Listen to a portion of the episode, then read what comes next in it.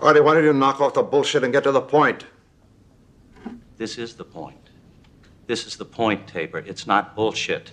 I'm not just talking about my wife, I'm talking about my life. I can't seem to get that through to you. I'm not just talking about one person, I'm talking about everybody. I'm talking about form, I'm talking about content, I'm talking about interrelationships, I'm talking about God, the devil, hell, heaven. Do you understand? Finally!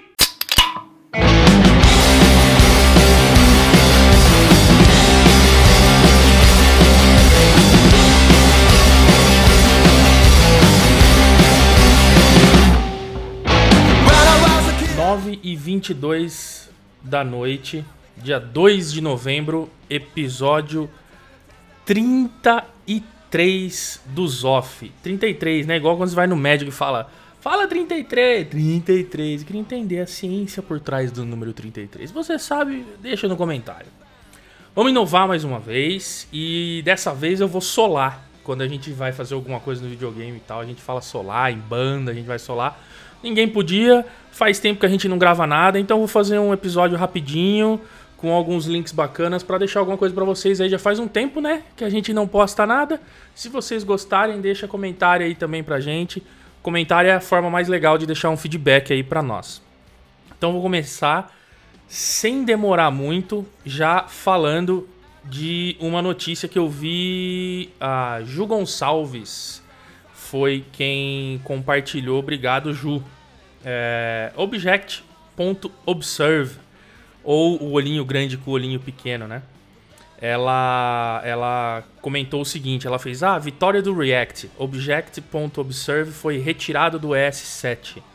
Agora é derrubar o Web Components. Aí a galera já, ai, por que derrubar o Web Component? Enfim, é, a, a, muita gente acha que é ah, vocês são contra Web Components, vocês são contra não sei o que. A gente é contra spec mal escrita, a gente é contra coisas que não fazem sentido e vão adicionar complexidade a código. Web Components faz sentido, inclusive eu estou num projeto e eu me encontrei num, numa encruzilhada onde eu falei, bom, a solução para isso é Web Component. O único problema é que a maneira com que ele está implementado, ou que ele não está implementado, não é uma maneira trivial para o desenvolvimento. É colocar coisa ruim junto de, uma, de coisas. Enfim. É muito complexo. Uh, tem um e-mail aí do Adam Klein, é, que é do Chromium, falando que vai dropar Object.observe. Vocês, pessoas de Angular, chorem à vontade, lágrimas de sangue. Angular 2.0 aí. Mas enfim, com certeza vão, vão usar algum polyfill, vão fazer alguma coisa mas de fato, Object.observe uh, não, não, não era a melhor forma de ser implementada. Dá uma lida no e-mail, o e-mail não é longo, o e-mail é curto. Vale a pena demais a leitura para vocês entenderem melhor por que, que esse cara caiu. E o próximo link é ESLint Shareable Config for Google JavaScript Style Guide. Então, o Google tem o seu Style Guide para JavaScript. E eles compartilharam o ESLint desse cara. Então é, é bem bacana vocês darem uma olhada uh, nesse, nesse cara. Tem lá o comandinho, se você quer usar o mesmo, o mesmo ESLint dos caras e tal. É bacana que você já vê o editor config, ah, eles usam espaço, dois espaços, não sei o que. É sempre bacana ver como que as empresas estão usando esse tipo de coisa, né? E é bacana que é um projeto feito pelo Ed Osmani, e tem também o Sindré Sorros como contribuidor. E é bem direto. Enfim, vale a pena demais vocês darem uma olhadinha e conferir como funciona esse projeto, que é bem direto, reto, curto, pequeno, lindo. Anfã. E vamos para a próxima dica agora. Uh, essa é uma dica mais estudantil, mais educacional. Não educacional é uma palavra melhor, né? Uh, essa é, é, Introduction to Using uh, Promises in JavaScript for Front-End Developers. Então tem muito desenvolvedor front-end, muito desenvolvedor de interface que não tem tanta familiaridade com JavaScript e tal, e sempre vê, bastante inclusive ouve os off, eu fico muito contente uh, pela galera que não é as em JavaScript, uh, do mesmo jeito que eu sou contente da galera que manja muito de JavaScript, ouve os off, é, mas tem uma galera que não entendeu direito ainda como é que funciona esse lance de promises e tal.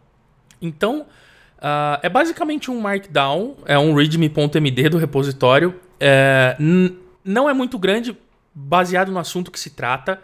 E explica muito, muito, muito maravilhosamente, na minha opinião, óbvio, como funciona código assíncrono, qual é o problema que promises resolvem, o que é o then, o que é o catch, chaining é muito legal, uh, dá aí várias, uh, enfim, complexidade, porque ó, em alguns momentos talvez não seja a melhor maneira de se usar promises, por exemplo. Ah, uma... a gente pode aumentar muito a complexidade de um código que poderia ser simples feito com callback, por exemplo. Uh, mas enfim, em quando você realmente tem que usar código síncrono, código assíncrono. Eu não li tudo, eu li uma parte e eu gostei demais e aprendi mais ainda é, a, gente, a gente sempre acha que sabe o suficiente, mas é sempre aprende com esse tipo de coisa. Então é um projeto uh, de um cara chamado uh, Matt Deloyer. Provavelmente. É, ele é de Toronto. Eu achei que ele era francês, mas na verdade ele é de Toronto. Que provavelmente é, é, é do lado francês do Canadá. Então é bem bacana também dar uma olhada nessa parada educacional. Uh, outra coisa que me chamou bastante atenção e eu vi e achei bem legal. É, é um. Como que eu, eu, eu, dei um nome aqui, eu vou falar o que eu escrevi. Eu coloquei um refatorador de CSS Tabajara. que é bem legal. E é engraçado que você entra no repositório e já está escrito assim: Because your CSS is garbage. Ou seja, você não sabe escrever CSS. Ele já assume que ninguém sabe escrever CSS. E o que esse cara faz é bem legal. Então você tem alguns passos aqui de instalar o Phantom.js na tua máquina aí você clona o repositório. Uh, enfim, você segue a receitinha de bolo, dá até para fazer a conversão para SaaS. E aí você roda esse cara no CSS do teu site e ele vai refatorar o CSS do teu site de uma maneira boa, de acordo com a opinião do criador do negócio. Então é bem bacana, eu acho que vale a pena dar uma olhada. Até mesmo se não for para você usar isso, para que você crie uma ferramenta de refatoração com as tuas características de programação, com as, os teus passos. Então, uh, muita ferramenta legal do seu open source é isso, é que você pode pegar o parser e mudar o output do que você está fazendo, do que você está parseando do seu CSS. Uh, enfim, é, realmente eu, eu aconselho, é muito bacana. E fiquem espertos que tem uns bugzinhos que eles conhecem e tal. Então abre aí brecha para vocês ajudarem com o projeto também. Uh, seguindo o CSS, Jonathan Neal. Jonathan Neal, vocês conhecem Jonathan Neal, né? Por favor, digam, digam que sim.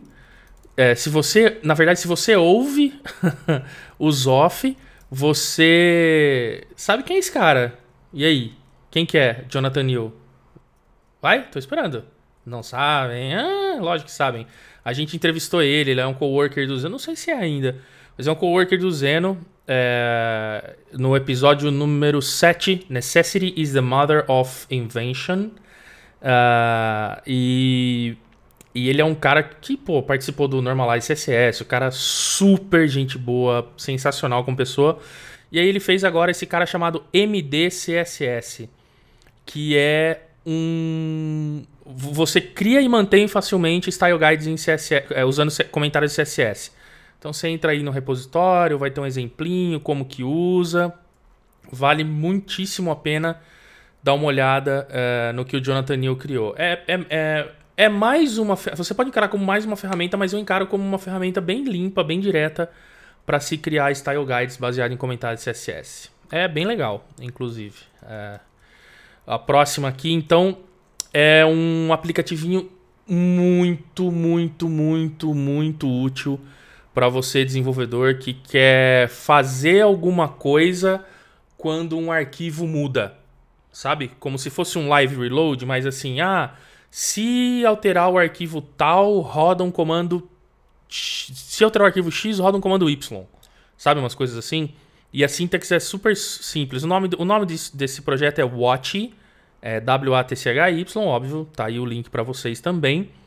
Quem fez foi o Casey é o nome do cara, do desenvolvedor Casey Foster, de Dallas. Inclusive, o avatar dele é uma coisa sensacional. e eu recomendo bastante que vocês deem uma olhada nesse projeto. Então, você faz. É exatamente isso que eu, isso que eu te falei. Então, por exemplo, você vai lá. É, ah, vou ficar ouvindo a pasta lib. Então, você dá um watch menos w lib. Aí você dá menos menos o comando que você quer. Então você dá menos menos lib desculpa, watch menos w lib, que é a, a, pasta, por exemplo, node modules ou whatever. Aí você dá é, traço traço, sei, uh, o diretório foi atualizado. Então sempre que você atualizar um arquivo dentro dessa pasta, vai vir aquela vozinha do Mac, se você usa o Mac vai falar, o diretório foi atualizado, sabe? Ou você pode mostrar um alertinha, ou você pode fazer coisas úteis, por exemplo, como você pode dar um, um comando que é o que eu estou usando, que você faz watch menos kw, que ele vai manter o processo vivo e vai reiniciar a aplicação é, server.js menos menos node.js. Então, sempre que você atualizar esse arquivo, ele vai meio que dar um reload na aplicação. Você pode passar também é, expressão regular, enfim, é sensacional. Dá uma olhada na documentação, uma aplicaçãozinha super simples e ultra mão na roda, que é o Watch. Outra dica rapidinha, estamos quase acabando já, hein? Ó, sem jogar conversa fora. Outra dica bem rápida é um outro tutorial, uma outra coisa educacional, é um tutorial de Redux ou Redux ou Redux ou dane-se, não importa. É, quem fez foi François, é um cara que trabalha na Dailymotion, que é aquele site de vídeos bem bacana. E aqui ele explica passo a passo como você usa o Redux. Para quem não sabe, Redux é um. Como que eu posso te. Ah, droga, eu odeio quando acontece isso, mas é basicamente assim: Redux é, é para você usar é, é, é, o código que aplica a teoria do Flux, que é a, a, maneira de desenvolvimento que o Facebook criou junto usando o React e tal. Uh, a, a, descrição aqui é, do Redux é que Redux é, é is a predictable state container for JavaScript apps. Basicamente, usando o Redux, é, você tem é um, para, é um paradigma diferente de MVC. Por, é o que a gente sempre está falando. É o que está sempre todo mundo comentando de Flux. E, e Redux é uma ferramenta para você trabalhar exatamente com esse cara. É, tem o link, o link pro Redux lá, tem tudo direitinho. E esse cara é bacana que você roda direto na linha de, de, de, de comando. Então você vai lá e dá um npm install no repositório e ele, e ele vai rodar é, esse carinha aqui para você. Uh, basicamente é isso do Redux. Uh, dá uma olhada, vale a pena entender. E se você não sabe ainda o que é React, o que é Flux e tal, tal, tal, vai fazendo os, os, os, esses passos anteriores até chegar no Redux. Mas eu, eu recomendo demais isso aí. E uma outra coisa é, é uma biblioteca é, para programação funcional. Eles chamam de é, uma, uma uma biblioteca prática para programação funcional em JavaScript chamada Ramda. Então é Ramda JS. É... Enfim, programação funcional, né, gente? É, é, o que há uns 5 ou 6 anos atrás eu ouvi um cara, programador Haskell, o Diego, um abraço pro Diego, um dos maiores desenvolvedores que eu tive o prazer de trabalhar até hoje. E o Diego chegou para mim e falou: Cara, programação funcional, você aprende funcional, é tranquilo, não sei o quê, porque não, tem efeito colateral. Eu não entendia nada disso. O cara para mim falava: falava, Esse cara é louco. Hoje que eu entendo, eu falo: Diego, você tinha razão, cara. Você tinha razão, cara. E hoje ele deve rir na minha cara, mas programação funcional é o bicho. E esse ramo da GE é, é uma biblioteca para você exatamente fazer o desenvolvimento disso. E aí ele dá aqui quais, os diferenciais do Ramda é, é que ele dá ênfase total em, em, no estilo funcional de desenvolvimento. Então é um desenvolvimento imutável, é, sem, sem efeito colateral e é o que eles chamam de, de funções puras, né? Porque todo mundo faz função, mas o conceito de função pura quem aplica é programação funcional, o que é bem bacana. Ah, enfim, é, ele já ele tem um sistema de currying já automático que ele arruma as funções e não sei o que, então você consegue. é, putz, é, é demais. Eles têm inclusive um REPL que é. Que, ó, aliás, o nome da REPL, REPL. Quem não sabe, REPL é, é um.